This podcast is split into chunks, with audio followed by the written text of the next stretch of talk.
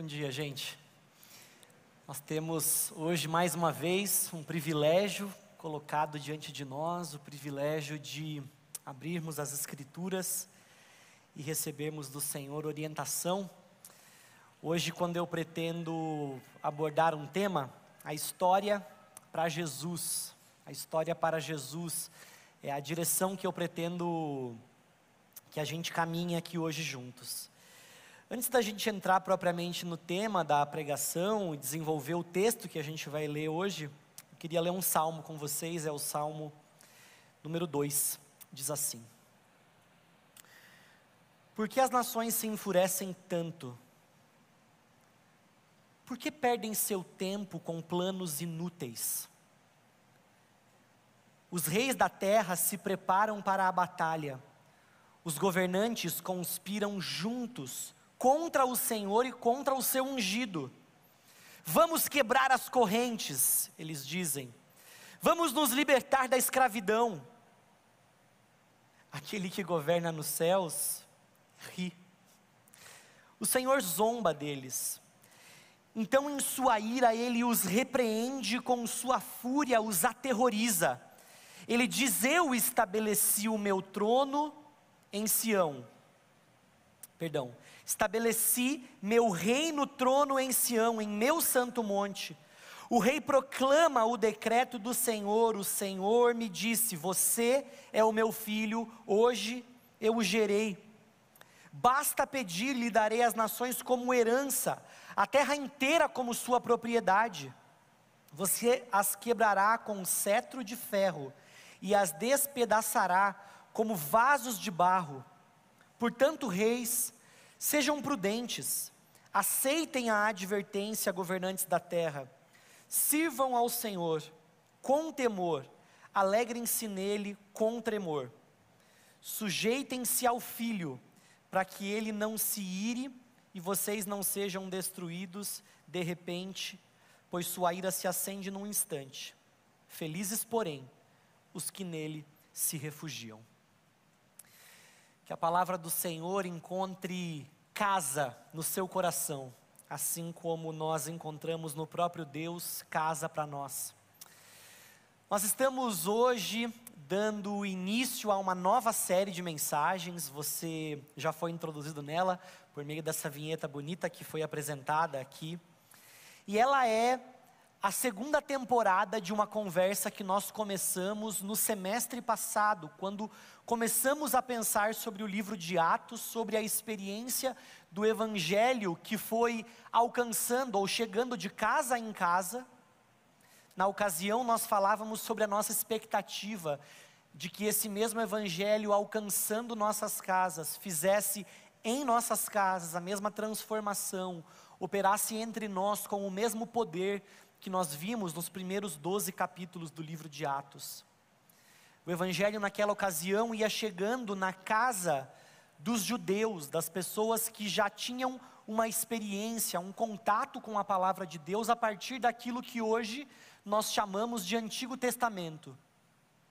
Agora nós chegamos no capítulo 13 do Evangelho de Atos, e este evangelho que antes estava localizado servindo a um grupo pequeno, a um grupo cultural, a um grupo étnico, passa então a extrapolar, ele transborda os limites de uma etnia e de uma nação. E porque isso acontece no capítulo 13 de Atos, hoje, esta comunidade de fé se reúne aqui.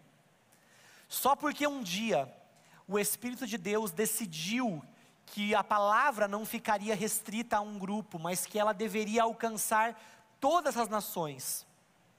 Aqueles homens, acerca de quem nós estudaremos ao longo do, do livro de Atos, tiveram êxito, e por isso hoje você, essa pessoa aí do seu lado, essa pessoa atrás de você, essa pessoa na sua frente, nós, como igreja, nos reunimos porque este evangelho chegou até nós. No início desse ano, junto com os adolescentes e os jovens aqui da nossa igreja, nós fizemos uma viagem missionária. Fomos até o Vale do Ribeira, passamos por três cidades no Vale do Ribeira. Em uma dessas cidades, nós estávamos num tempo de evangelismo com os jovens, e eles e nós vamos de casa em casa, de porta em porta, bate na porta, tenta alguma abordagem, a gente vai pelas praças das cidades, a gente vai andando pelos comércios e tentando buscar oportunidades de falar sobre Jesus. E em um dos dias, em uma das cidades, eu estava passando pelo centro da cidade e tinha uma igreja católica muito linda.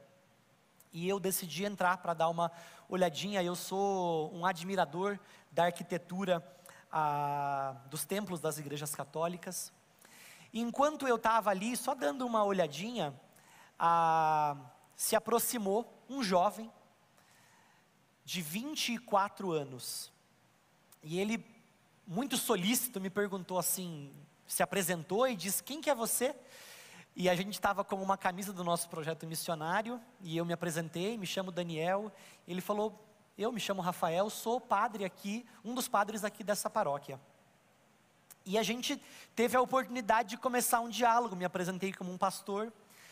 E foi muito interessante a abordagem a, do padre Rafael, porque na nossa conversa, talvez alguns, olhando de fora, sabendo que eu era um pastor e que ele era um padre, alguns desavisados talvez pensassem assim: vai, vai ter um fight aqui agora, né?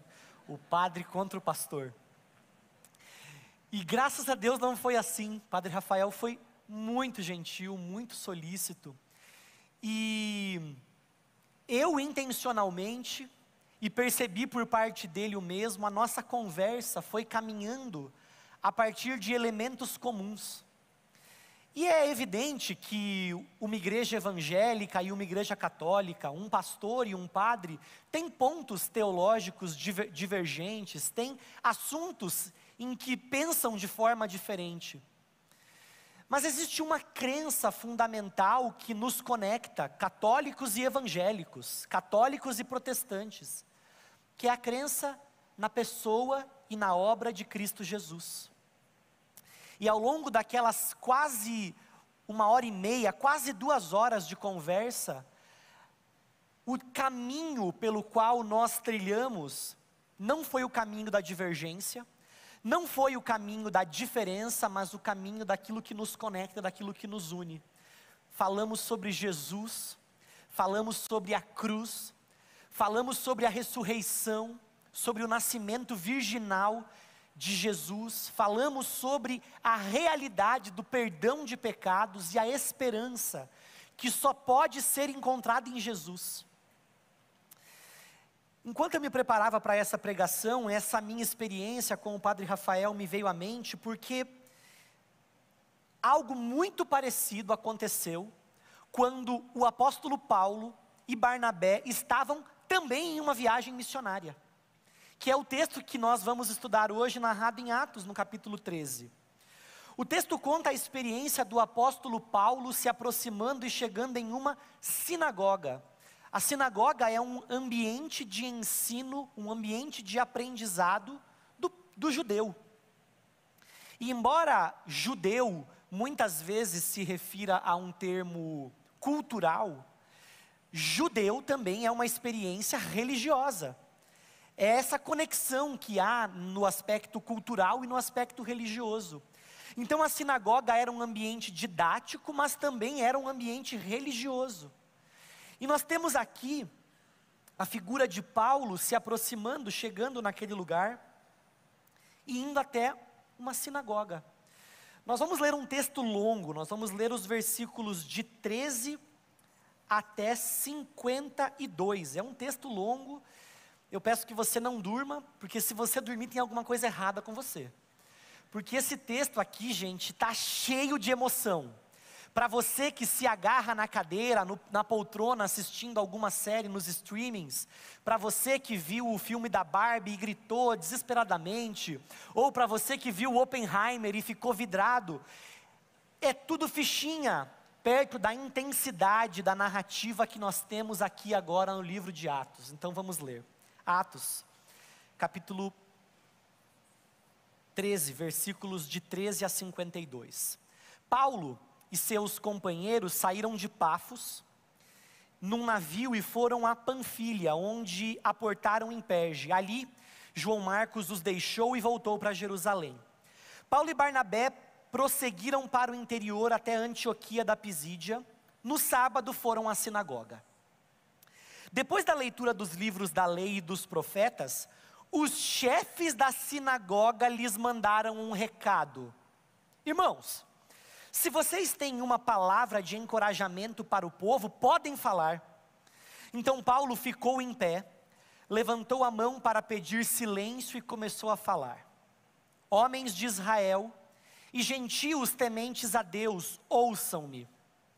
O Deus desta nação de Israel escolheu nossos antepassados e fez que se multiplicassem e se fortalecessem durante o tempo em que ficaram no Egito. Então, com um braço poderoso, ele os tirou da escravidão. Ele suportou o seu comportamento durante os 40 anos em que andaram sem rumo pelo deserto. Destruiu sete nações em Canaã e deu seu território a Israel como herança.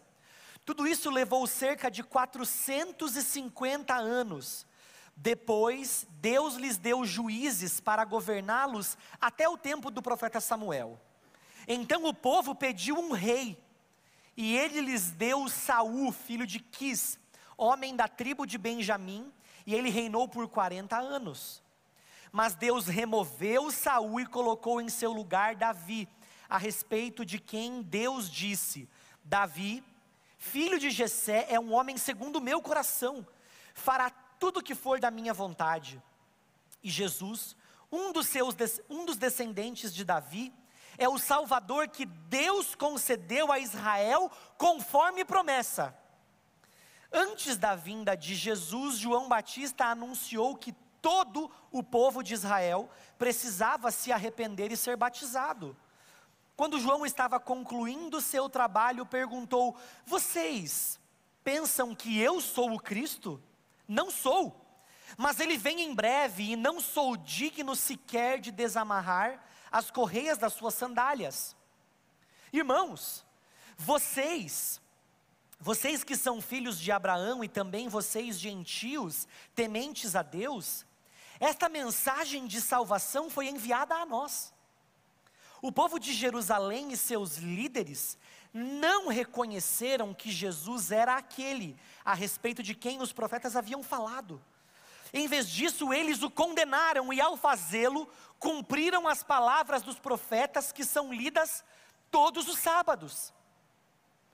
Não encontraram motivo legal para executá-lo, mas ainda assim pediram a Pilatos que o matasse. Depois de cumprirem tudo que as profecias diziam a respeito dele, eles o tiraram da cruz e o colocaram num túmulo mas Deus o ressuscitou dos mortos. E por muitos dias ele apareceu àqueles que o tinham acompanhado da Galileia para Jerusalém. Agora eles são suas testemunhas diante do povo. Estamos aqui para trazer a vocês esta boa nova. A promessa foi feita a nossos antepassados e agora Deus a cumpriu para nós, os descendentes dele, ao ressuscitar Jesus. É isto que o segundo salmo diz a respeito dele: Você é o meu filho, hoje eu o gerei. Pois Deus havia prometido ressuscitá-lo dos mortos, para que jamais apodrecesse no túmulo. Ele também disse: Eu lhes darei as bênçãos sagradas que prometia Davi. Em outro salmo, ele explicou de modo mais direto: Não permitirás que o teu santo apodreça no túmulo não se trata de uma referência a Davi, porque depois que Davi fez a vontade de Deus em sua geração, morreu e foi sepultado com seus antepassados e o seu corpo apodreceu. É uma referência a outra pessoa, a alguém a quem Deus ressuscitou e cujo corpo não apodreceu. Ouçam, irmãos, Estamos aqui para, para proclamar que por meio de Jesus há perdão para os pecados. Todo o que nele crê é declarado justo diante de Deus. Algo que a lei de Moisés jamais pôde fazer. Por isso, tomem cuidado para que não se apliquem a vocês as palavras dos profetas. olhem zombadores, fiquem admirados e morram, pois faço algo em seus dias, algo em que vocês não acreditariam mesmo que lhes contassem. Quando Barnabé e Paulo estavam saindo da sinagoga, o povo pediu que voltassem a falar dessas coisas na semana seguinte. Muitos judeus e gentios devotos, convertidos ao judaísmo, seguiram Paulo e Barnabé, que insistiam com eles para que continuassem a confiar na graça de Deus. No sábado seguinte, quase toda a cidade compareceu para ouvir a palavra do Senhor. Quando alguns dos judeus viram as multidões, ficaram com inveja, de modo que difamaram Paulo e contestavam tudo o que dizia. Então Paulo e Barnabé se pronunciaram corajosamente, dizendo: era necessário que pregássemos a palavra de Deus, primeiro a vocês, judeus. Mas uma vez que vocês a rejeitaram e não se consideraram dignos da vida eterna, agora vamos oferecê-la aos gentios. Pois foi isso que o Senhor nos ordenou quando disse: Fiz de você uma luz para os gentios, para levar a salvação até os lugares mais distantes da terra. Quando ouviram isso, os gentios se alegraram e agradeceram ao Senhor por essa mensagem. E todos que haviam sido escolhidos para a vida eterna creram. Assim a palavra do Senhor se espalhou por toda aquela região. Então os judeus, instigando as mulheres religiosas influentes e as autoridades da cidade, provocaram uma multidão contra Paulo e Barnabé e os expulsaram dali. Eles, porém, sacudiram o pó dos pés em sinal de reprovação e foram à cidade de Icônio. E os discípulos estavam cheios de alegria e do Espírito Santo. quando nós dizemos amém, nós concordamos. Então, depois da leitura do texto, nos cabe dizer amém. amém. Meus irmãos, vocês ao longo dos últimos minutos foram expostos a uma pregação. E eu poderia talvez hoje simplesmente dizer aqui em nome de Jesus amém. Porque essa foi uma pregação do apóstolo Paulo narrada nas Escrituras, então existe segurança de afirmarmos, de reconhecermos que isso foi voz de Deus, palavra de Deus revelada para nós hoje. E a pregação de Paulo é uma pregação preocupada em resgatar um lugar de origem e anunciar um lugar de destino. O apóstolo Paulo não sai do nada para anunciar a fé. Veja que Paulo, quando chega na sinagoga, não pede para falar, mas há, é possível crer que de alguma forma o apóstolo Paulo, como um antigo membro do sinédrio, deveria ter ou algum tipo de roupa ou algum elemento que o identificava como um mestre da lei. De forma que ao chegar na sinagoga, a reação dos líderes religiosos é de dizer assim: rapaz, tem um, tem um baita de uma autoridade religiosa aqui, vamos colocar esse cara para pregar.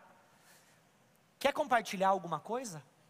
Veja, Paulo não se oferece, lhe é convidado, lhe é dada a oportunidade do anúncio. E Paulo, que de bobo nem a cara tinha, começa a sua pregação. Mas veja, Paulo não inicia aquela conversa, não inicia a conversa estabelecendo um confronto, estabelecendo divergências, diferenças. Paulo começa a sua conversa a partir dos pontos comuns. Começa a conversa dizendo acerca do Deus, a quem aquele povo reunido na sinagoga estava ali para aprender, acerca de quem eles estavam ali para aprender. E ele dando uma aula de história, para você que não conhece o Antigo Testamento, essa pregação aqui de Paulo passeou basicamente pelos eventos mais importantes do Antigo Testamento condução do povo pelo deserto, passando pelo rei Davi, chegando até Cristo Jesus. Veja, Paulo destaca que o anúncio do Evangelho tem um lugar de origem e um lugar de destino. A tentativa de Paulo era mostrar como toda a história, como tudo aquilo que existe aponta para Jesus, como Jesus não é um plano B na construção da história, como Jesus não é um jeitinho que Deus dá para tentar tapar um buraco criado pelo homem. Jesus não foi Deus pego de surpresa pela maldade humana e tendo que então fazer um remendo na história. Não, Jesus é o ápice da história. Jesus é aquele em quem ou para quem todas as coisas apontam. E Paulo é ágil, Paulo é ligeiro ao construir o seu argumento partindo daquilo em que aquelas pessoas acreditavam, mas tentando dizer que uma crença em Deus sem Jesus é uma crença parcial mostrando que crer em Deus e não considerar que a crença em Deus nos leva a Jesus é uma crença parcial. Aqueles que em Deus creem, mas de Jesus duvidam, estão perdendo um ponto, um elemento importante da vida do próprio Deus, que é seu filho, aquele que cristaliza, aquele que personifica o plano de Deus. Veja, não existe em nós qualquer dificuldade de andarmos pelo nosso Brasil falando acerca de Deus. Deus é figura benquista, Deus é figura bem aceita. Mesmo aqueles que se dizem ateus, o dizem ateus graças a Deus. Então você percebe que falar de Deus não é uma grande dificuldade.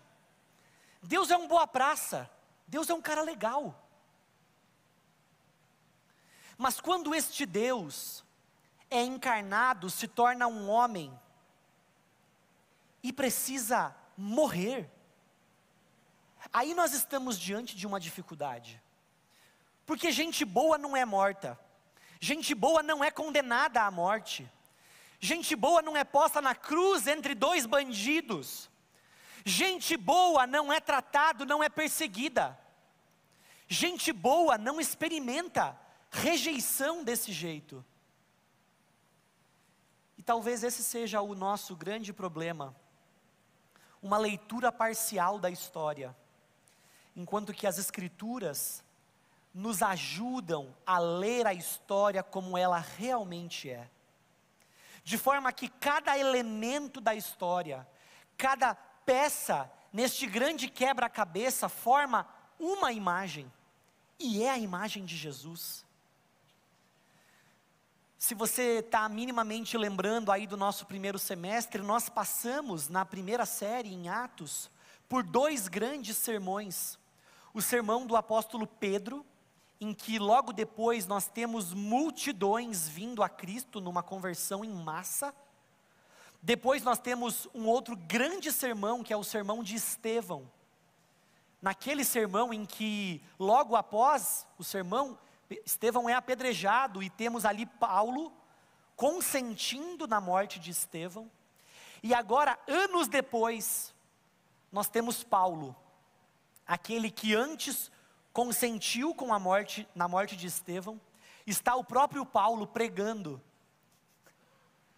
pregando aquilo que Pedro havia pregado, pregando aquilo que Estevão havia pregado. Perceba que o movimento de expansão da igreja muda de figuras-chave. Você tinha em Pedro uma grande figura-chave, teve em Estevão uma grande figura-chave, tem agora em Paulo uma grande figura-chave. Mas essas grandes figuras são apequenadas diante do conteúdo que elas pregam. Porque, embora não, for, não seja mais Pedro pregando, embora não seja Estevão pregando, embora seja Paulo pregando, o conteúdo ainda é o mesmo. Que Deus, quando lá atrás deu início à humanidade, a criou num projeto, numa história de amor, num plano perfeito. Mas este plano perfeito é afetado, é comprometido pela realidade do pecado. Mas Deus, que não é pego de, surpre... não é pego de surpresa, estabelece que Ele mesmo, em seu Filho, viria para perdoar os pecados da humanidade, para resgatar este homem que, embora criado bom e perfeito, decide se distanciar de Deus, decide ir para longe de Deus, tenta ser autônomo, tenta ser autossuficiente. Este homem encontra em Jesus a solução para a sua vida, para toda a sua vida. Veja que Paulo não é a personagem principal do seu sermão, embora seja um novo homem, é um antigo conteúdo, é uma velha mensagem. E essa velha mensagem é tão velha, gente, que é a primeira história da humanidade, que é a história que dá origem a todas as outras, que é a história principal em que você e eu somos convidados a entrar como coadjuvantes. Porque Pedro foi coadjuvante, porque Estevão foi coadjuvante, porque Paulo foi coadjuvante, porque eu sou coadjuvante e você também. A grande questão é como você se vê hoje dentro desta narrativa. A grande questão é quem é você dentro desta narrativa. Hoje, mais uma vez, nós estamos diante da mesma história, da mesma pregação, da mesma realidade, de Deus conduzindo a história. Naquele momento, retratou a história, passando por Davi, passando pelos profetas. Mas hoje, Deus passa pela sua história e traz a sua lembrança os seus pais, os seus avós, pessoas do contexto do seu trabalho, pessoas com quem você se relaciona, gente da sua família, os seus vizinhos, seus colegas de faculdade, colegas de trabalho, enfim. Pessoas que Deus vai colocando ao longo da sua vida. Ora para que funcionem para você como lampejos, como lembretes de que Deus está atraindo a sua atenção, chamando sua atenção para Ele, horas para que você se perceba como um destes, sendo usado para que outros se percebam sendo atraídos pelo Senhor. O fato é que nesse emaranhado de histórias, existe a sua história, existe a sua vida, que não é sua, que é mais um dos elementos que o próprio Deus está usando para afirmar a grandeza de Jesus, para afirmar a beleza de Jesus, para afirmar a glória de Jesus, porque a sua vida é sobre isso. Porque lá atrás, o plano que Deus estabeleceu quando criou o mundo, não mudou quando o homem decidiu pecar e se afastar de Deus.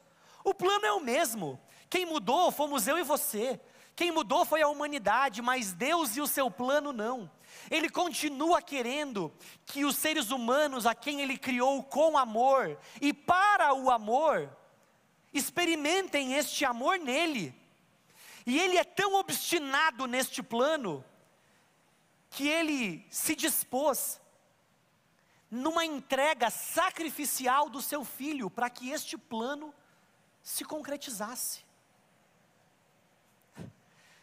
Você percebe então como, à luz do plano, nossa vida ganha perspectiva, como à luz do plano as coisas ganham os seus tamanhos adequados, à luz do plano, nossos sofrimentos e traumas, nossas dores e aflições, para você que já rendeu o coração a Jesus, tornam-se elementos tornam-se palanques, tornam-se holofotes que anunciam nossos sofrimentos, leves e momentâneos, produzem uma glória eterna que pesa mais do que os sofrimentos, porque apontam para a realidade de um sofrimento maior, o de Cristo Jesus, e tornam-se assim oportunidade de testemunho. Perceba como suas dores que antes poderiam se tornar motivo para autocomiseração,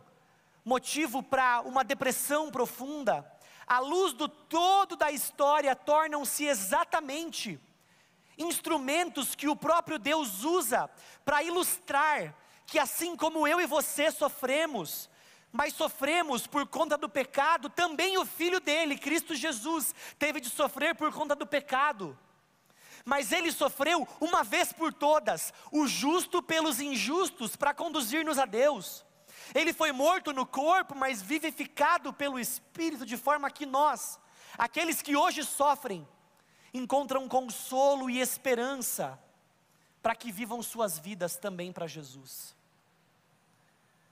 Mas para você que talvez ainda não tenha, para você que talvez ainda não tenha dado este passo de perceber-se dentro deste plano de Deus, em Cristo Jesus, para você que talvez ainda olhe para Deus como uma figura legal, boa, mas veja ainda em Jesus uma coisa meio: será que isso aí é para mim? Deixa eu parar de fumar primeiro, deixa eu parar de beber primeiro, deixa eu parar de fazer um monte de coisas erradas que eu faço, porque eu estou muito errado para viver essa vida com Deus.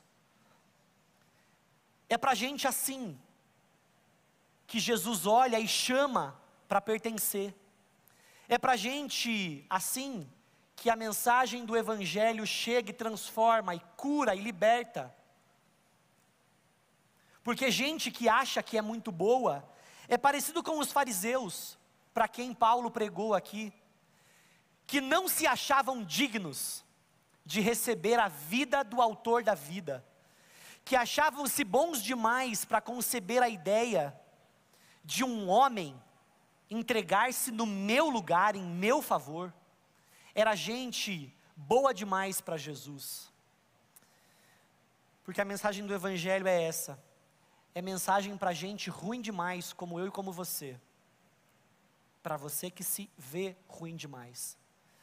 Porque para você que talvez se veja como bom demais, há pouca esperança. Porque quem é bom não precisa de ajuda. Quem é certo não precisa de intervenção. Quem é certo não precisa de correção. O Evangelho é uma boa notícia para gente pecadora, como eu e como você. Alguns desses pecadores já se confessaram pecadores, já se perceberam pecadores, já se perceberam como necessitados da intervenção de Jesus. E sabe o que acontece com gente que se percebe assim? Ela confessa: Eu preciso de Jesus e ao fazer isso, recebe de Jesus a graça, a porção de graça que é necessário para viver a vida que Ele quer que a gente viva. O texto aqui vai dizer que os judeus, estes, para quem o Evangelho começa a ser pregado, que eles rejeitam essa mensagem, alguns deles. Enquanto que os gentios, ou seja, gentio é todo aquele que não é um judeu, se você não é judeu, você é um gentio, os gentios daquela época param diante de Deus e se veem maravilhados, porque a mensagem do Evangelho chega até eles. Quem é você hoje? Você pode ser aquele que anuncia, aquele que tem uma experiência tão profunda com Jesus, que por isso anuncia, por isso transborda este Evangelho na vida, você pode ser parecido com o judeu, que ouve e acha que isso não é muito por aí, não é muito para mim, eu estou bem assim. Ou você pode ser como os gentios, que se percebem diante da maravilha da verdade de Jesus, que nos liberta das trevas, que nos liberta dos pecados e que nos ajuda a viver a vontade de Deus. Quem é você hoje? Essa não é uma pergunta retórica, eu preciso que você se posicione diante dela, por isso eu peço que você agora baixe sua cabeça, por favor. Porque se você especialmente está se percebendo como um desses gentios que se entende pecador e se entende carente da graça, é necessário que você se posicione e responda a Jesus, dizendo: Jesus, eu sou um pecador, eu te confesso como meu Deus e peço perdão pelos meus pecados. O texto nos diz que os gentios se alegraram e agradeceram ao Senhor por essa mensagem. E todos os que haviam sido escolhidos para a vida eterna creram. Deus escolheu gente para que hoje tenha um encontro com Jesus. E se você é um desses que Jesus, que Deus escolheu para se tornar um filho dele hoje, eu quero muito orar por você. Nós, como igreja, queremos orar por você. Se hoje você quer se arrepender dos seus pecados, pedir perdão para Jesus e confessá-lo como seu Deus, vou pedir para você fazer duas coisas. A primeira é levantar a sua mão e em seguida, depois eu vou pedir para que todos os que tomarem essa decisão venham aqui à frente para que nós como igreja oremos juntos por vocês. Existe alguém aqui hoje que Deus chamou para pertencer a Ele e que é por isso render o coração para Jesus? Existe alguém que quer entregar o coração para Jesus? Levanta sua mão como um sinal para eu poder saber.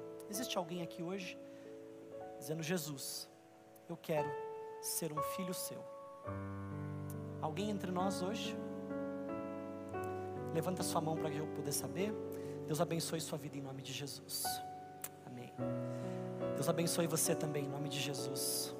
Tem mais alguém que Deus chamou para pertencer a Ele hoje? Deus abençoe você em nome de Jesus. Amém. Tem mais alguém? Você aqui também já te vi. Deus te abençoe em nome de Jesus. Amém. Você, Deus abençoe sua vida em nome de Jesus. Foi Deus quem chamou você para pertencer a Jesus. Se Ele está chamando você hoje, simplesmente ouça a voz dele e diga: Jesus, eis-me aqui. Existe mais alguém que quer render o seu coração a Jesus, entregar-se a Ele, pedindo perdão pelos seus pecados e pedindo que Ele seja seu Deus e seu Salvador. Existe mais alguém? Amém? Você, Deus te abençoe. Vamos fazer assim. Peço que todos vocês se coloquem em pé agora, todos nós como igreja juntos. Vocês todos que levantaram a mão, por favor, venham até aqui à frente, sem constrangimento algum. Esse é um dia de vida para vocês. Se talvez você estava aí lutando, não levantou a mão, mas está percebendo Deus te chamar, vem para frente também.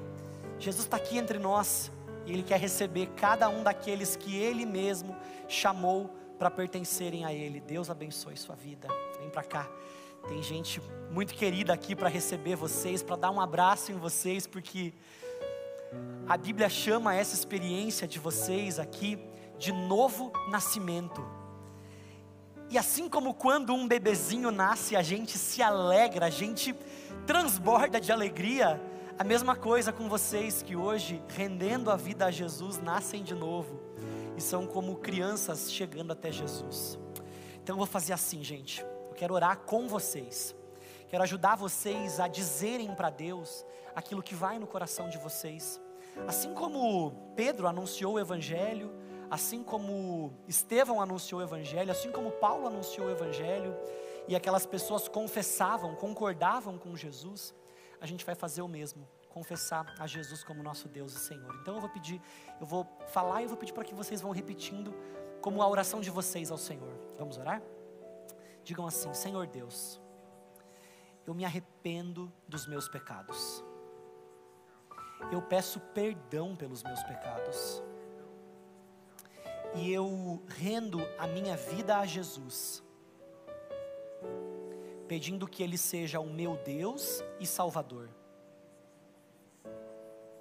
Jesus, controla a minha vida, dirige os meus passos e me salva.